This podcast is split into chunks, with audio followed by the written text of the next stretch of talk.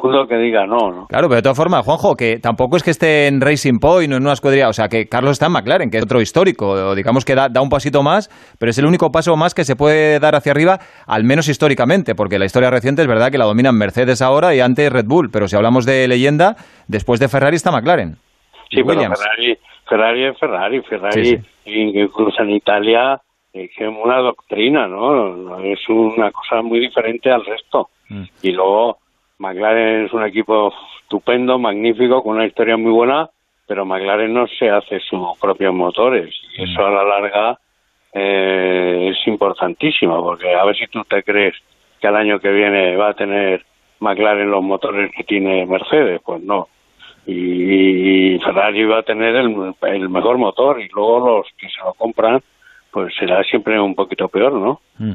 Oye, Juanjo, ¿de qué te has acordado más durante estos días? Cuando, cuando Carlos llega a la cima que puede llegar un piloto, o sea, no ser campeón del mundo, a la cima, alcanzando el equipo con el que todos sueñan, ¿de qué te has acordado más? De, del largo camino que has recorrido con Carletes desde que nació prácticamente. No, a ver, esto, como yo voy ya de segunda anuncias, claro. sí. Ya tienes la experiencia de las primeras, sí, sí. no, ya tengo la experiencia de su padre, ¿no? Entonces son hitos que, que vas consiguiendo y este me ha recordado muchísimo al fichaje de, de, Toyota, que tampoco Toyota era Ferrari, ¿no? Pero bueno, pero ya era un equipazo para hacer el campeonato del mundo de rallies mm. y con el que se podía ganar y se ganó. Y entonces esto pues me ha recordado un poco a que ahora sí que está en un equipo que se puede ganar el campeonato del mundo.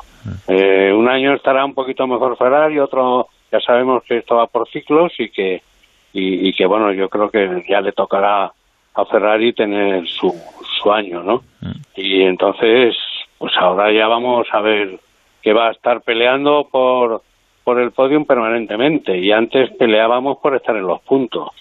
Y claro, la diferencia es brutal, ¿no? Te lo he oído estos días. Eh, ¿Tú estás convencido de que vas a ver a Carlos siendo campeón del mundo en Ferrari? Yo sí. Yo estoy convencido. Sí da gusto, ¿verdad?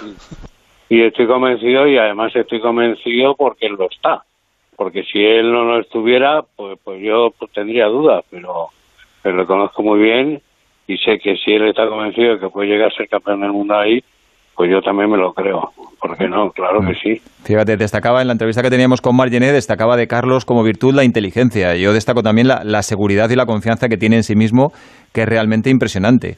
Yo no sé, tú que le conoces mejor, si tuvieras que, que definir a, a, Carlos con una sola cualidad que destaque sobre las demás, ¿qué dirías de él? Pues no sé, que la verdad que soy su padrino, le quiero tanto, que tengo muchas cualidades.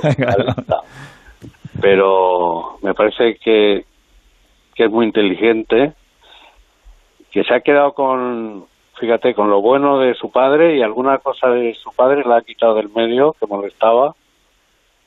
Y luego... ¿Cómo qué? No, eso ya me lo guardo. Ah, vale. te, te, había lanzado, digo, lo mismo va a seguir. Pero no, no, ha frenado seco. Ha frenado, sí, sí, sí. No, no, no. Y luego, como, como piloto ahora mismo, se le ve muy, muy sólido en carrera, muy sólido, eh, con esa agresividad que a lo mejor le ha faltado antes, el año pasado ya la tenía, haciendo unos adelantamientos increíbles, una salida buenísima, y luego en quali también es muy rápido. Eh, entonces, lo único que yo le tengo que esperar un poquito a que se adapte un poco el, al coche y el coche la adapte a él y en ese momento yo creo que, que ya veréis cómo no nos va a defraudar a ninguno. ¿Tú crees que puede superar ya a Leclerc la primera temporada o sería demasiado pronto? En la primera carrera, en la segunda, no. La primera temporada, digo, no, no, en el conjunto no, no, ya, de, de, la primera ya, temporada, el primer sí, año. Te he entendido, te he entendido bien. Al principio creo que no, porque tampoco es que sea Dios, pero luego a mitad de temporada cuando... Mira, él tiene que conseguir que, que una cosa importantísima, que los ingenieros crean en él. En el momento que empiecen a creer en él y le empiecen a hacer caso en lo que él quiere y, y se gane esa confianza. Pero de eso no tienes ninguna duda, Juanjo, que lo va a conseguir, ¿eh?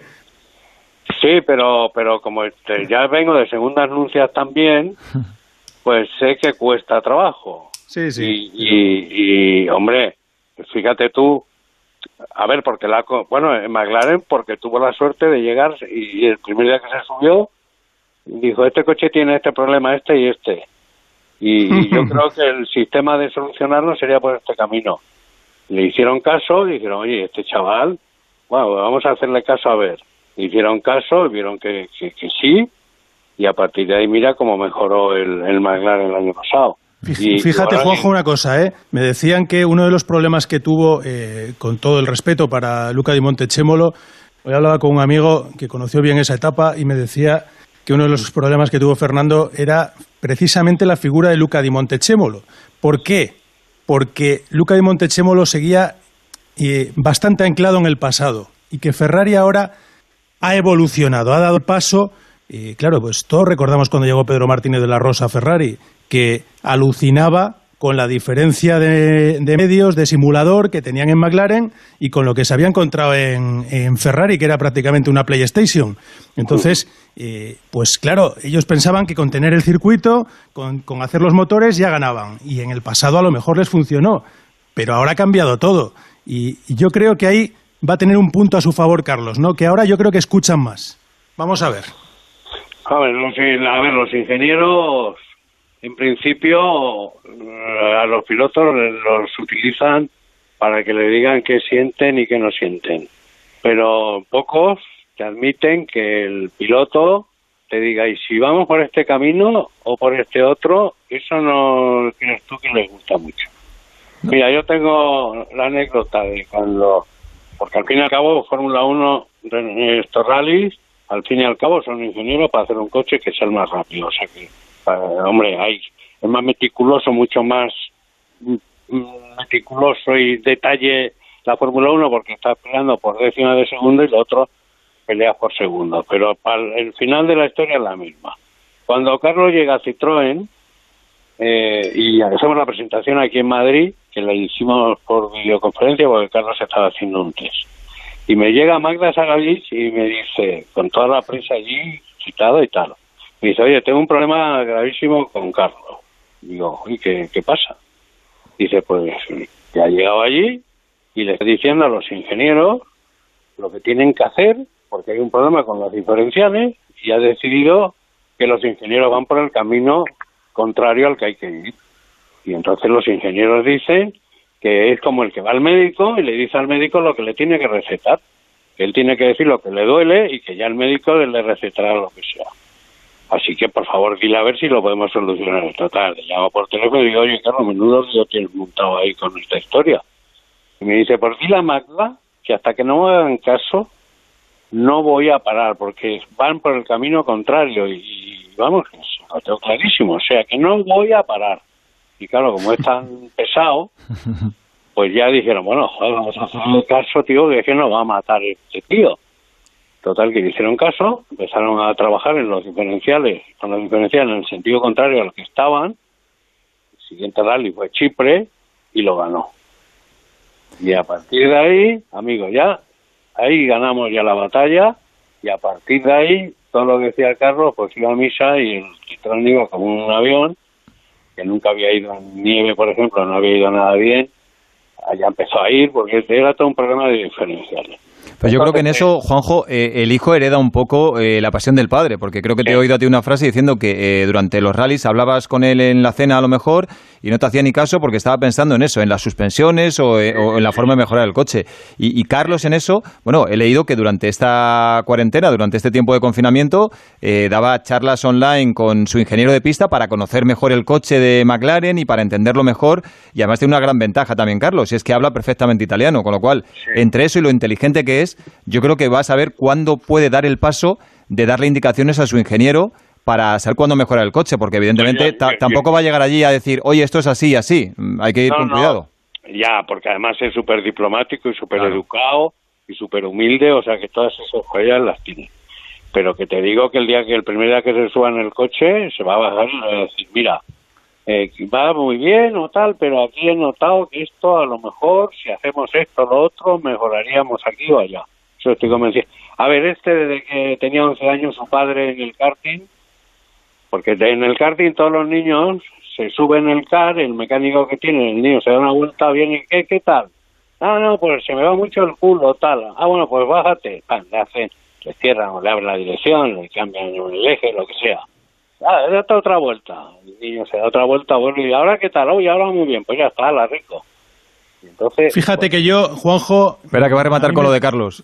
Sí, Sí, ah, perdona, perdona, que ya había rematado, perdón. No, no, no, no. Entonces, Carlito con 11 años ya le dijo a su padre, oye, cuando el mecánico te haga algo y no te que el carro va mejor, que te diga qué ha hecho.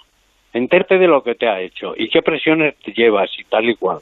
Claro, cuando eh, Carlito llegó a las fórmulas inferiores, concretamente a la última, que fue la 3.5, en el equipo DAMS, que ganó en Jerez, y el equipo DAMS lo compró Teo Martín, le dijo a Teo, Teo, no te preocupes, porque me sé el setup de todos los circuitos que he corrido este año y que además había ganado en casi todos ellos. Así que me lo sé de memoria. Bueno, pues yo estoy convencido que tú a cualquier piloto de aquel campeonato le preguntas el setup que había llevado incluso en Jerez en la última carrera y no se lo sabía. Entonces siempre su padre le ha metido en la cabeza que es importantísimo. Claro, al pasar por tantos equipos, ya en cada equipo él va en su disco duro, va metiendo información y sabe que si el coche tiene este problema, pues en tal equipo lo solucionó haciendo esto y en el otro lo solucionaron haciendo lo otro. Y claro, esa información, al, después de cinco años, pues es una carrera universitaria.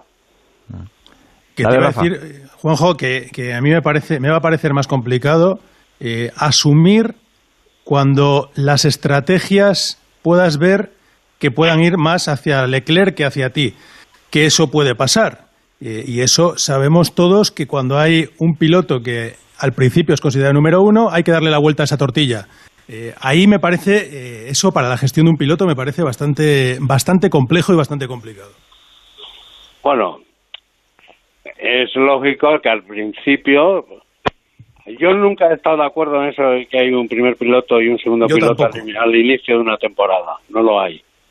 Ahora, eh, si hay uno que desde el principio se va poniendo por delante, pues es lógico que el otro lo ayude porque está primero en, la, en, la, en el campeonato. Eso lo, lo veo súper lógico. Y, y siempre ha pasado y pasará y, y a su padre le ha tocado a veces pues ayudar al de delante o que le ayudaran a él. Y todo eso me parece muy bien. En cuanto a la presión esta que tanto se habla que le va a tener en Ferrari tal y cual, pues mira, Carlos está presionado desde los 11 añitos que se subió en un car y no y todo el mundo, si había 500 personas en el circuito no miraban a otro que era él porque era el hijo de él.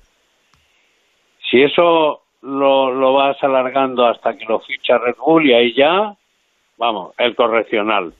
Ahí ya entró en el correccional, donde, donde después de cada carrera había que decir qué nota tendré, porque como tengo una mala, me anda para casa. Sí. Eso sí que era presión, como decía Fernando, claro, cuando se jugaba a seguir o no seguir. Ahora Hombre, está en pero una grande, que- claro. que, que en la fórmula BMW, en Silverstone, que era la primera fórmula en la que se subía, que encima, fíjate, que había ganado la beca BMW, que se presentaron en Valencia ciento y pico niños, y se la dieron a dos, y él fue el que la ganó por los tiempos, y además ahí era matemática pura, no es que tú eres más guapo o más feo. El que más rápido haya rodado en Valencia, con los mismos coches, porque eran los mismos para todos, pues este gana. Y, y ganó la beca. Pero a la vez ya la había fichado Red Bull, con lo cual la beca esa se la llevó Red Bull, que le vino muy bien para los gastos de Carlitos. Por si a alguien le queda alguna duda, a Carlos nadie le ha regalado nunca nada. Es más, seguramente lo ha, lo tenido más difícil por ser el hijo de quien era y la etiqueta que le pusieron. Pero yo creo que eso ya queda olvidado y que, y que nadie se lo va a volver a restregar, como a lo mejor hacían antes. Eh, Pero, pero eso te digo, pero lo, para- déjame terminar lo de Silverstone, Sí. salía en pole, carrera era telonera de la Fórmula 1, o sea, el circuito lleno, y, y llega el doctor Marco en la parrilla y le dice, tienes que ganar, ¿eh? Gana o gana, no me vale otra cosa. A un chaval que tendría pues 14, 14 o 15 añitos. Tú imagínate si es una expresión, pues dí- dímelo. O sea, y así hasta que llegó al final de la 3.5 que le dijo o la ganas o para tu casa. La ganó y el día que la ganó le llamó y le dijo, oye, pues no tengo sitio para ti en la Fórmula 1. Menos mal que luego Alonso se mudó, se hubo aquel baile y apareció el sitio en, en Toro Rosso. Además, ¿te acuerdas, ¿te acuerdas esa, esa noche en Silverstone qué fue lo que pasó? Sí, sí, sí. Que ganamos el Mundial. Sí, sí, y lo vi precisamente, ¿sabes dónde lo vi, no? En Ferrari lo vimos todos. Sí, señor. Fíjate, lo que, lo que es el destino. Además, fíjate, no, es lo mismo que te diga eh, o ganas o ganas alguien más diplomático a que te lo diga el doctor Marco. Claro, eh, te, debes quedar. Yo no sé ni cómo fue capaz de tomar la salida el pobre Carlos. Pero bueno, eh, Pereiro, venga, la última, dispara. vale, tengo dos muy rapiditas. una, si tuvieras que ponerte un poco la piel de Ferrari, Juanjo, y decir cuál es la principal virtud por la que se han llevado a Carlos al equipo, han decidido, este es el piloto que necesito. el otro día estuvimos hablando aquí entre varios y dijimos, mira, porque al final igual te pones a mirar el Mundial de pues, después de las diez primeras carreras con Ferrari y ves que ha quedado segundo, segundo, primero, tercero, segundo, tercero. O sea, esa consistencia que tiene que va a llevar el equipo mucho más arriba, por ejemplo, del Mundial de Constructores, o es algo más que te venga a la cabeza.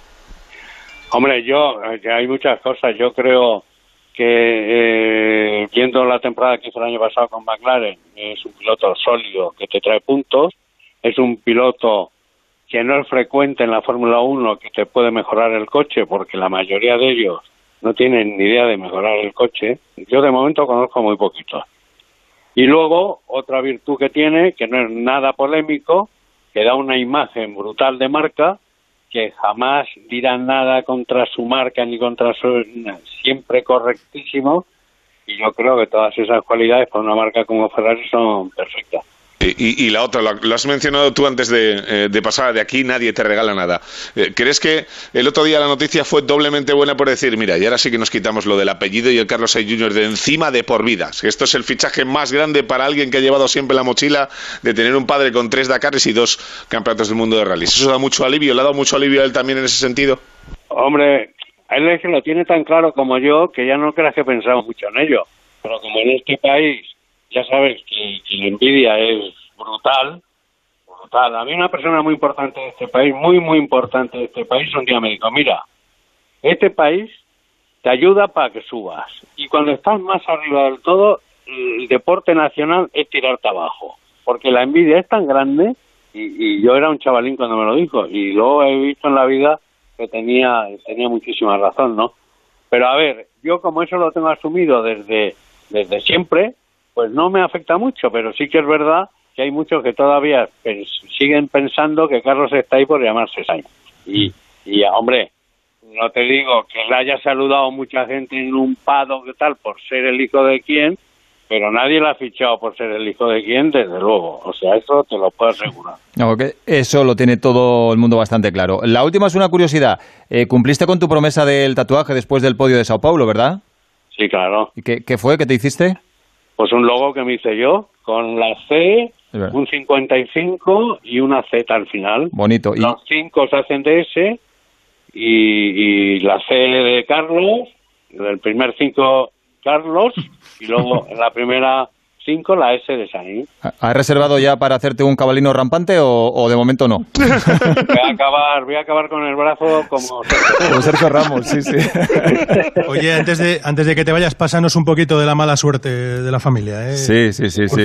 sí, sí, por favor. Un par de kilos o algo. Tú fíjate, tú fíjate qué mala suerte tienen estos pobres, que hasta en la confinación esta que tenemos todos encerrados y castigados aquí, resulta que el padre el mejor piloto del mundo de toda la historia y el hijo ficha con Ferrari. no sé si que nos confinen. Que siga. Que confinen siempre confinados. Claro, claro, que siga el confinamiento. Me falta ver si me toca la lotería, pero como no abren las loterías no puedo comprar. Ya abrirán, ya abrirán. Juanjo, si me toca porque vamos. Sí, Juanjo, digo que tú también cumples un sueño porque el camino de Carlos es el tuyo, así que disfrútalo y que salga todo perfecto. Un abrazo muy grande. Muchas gracias. Gracias, hasta luego. Bueno, lo de lo del mercadeo lo vamos a dejar porque nos quedamos ya sin tiempo. Ha queda... la pena este esto más Sí, sí, sí, sí, queda encajar la última pieza de quién irá a Renault. A mí me aseguran que Fernando Alonso para 2021, a día de hoy no, a día de hoy no, de ninguna manera, y que Vettel se ha ofrecido, pero en Renault no lo quieren. Eh, Toma.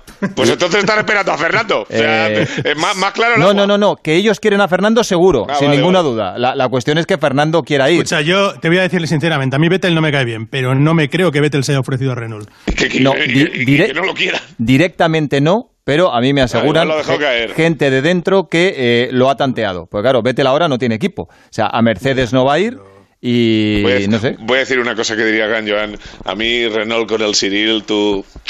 Yo me gusta todavía. con el Cyril, Vamos eh. a ver, Ri- Richardo. Cyril, lo mismo. Y, Richardo se va de Renault a McLaren. ¿Por qué se va de Renault a McLaren? Pues porque se supone que en McLaren da un paso Eso adelante. eso es una torta en la cara. Sí, entonces eh, yo sinceramente, eh, si Fernando lo que busca es un caballo ganador, El Cyril Renault ¿eh? ahora mismo no lo es. Y Pero él esperaba el cambio de normas. Cyril igual no dura mucho ahí en Renault. ¿eh? Ah, amigo, ya, es que eso es el tema. Por eso, Bueno. por eso. A ver Pero si vuelve si Flavio, aquí la, me vengo la- arriba. la cuestión no es Cyril, porque Cyril no es el que vaya- va a llevar a lomos a, a Fernando, sino el coche. Así que, pero bueno, tendremos tiempo.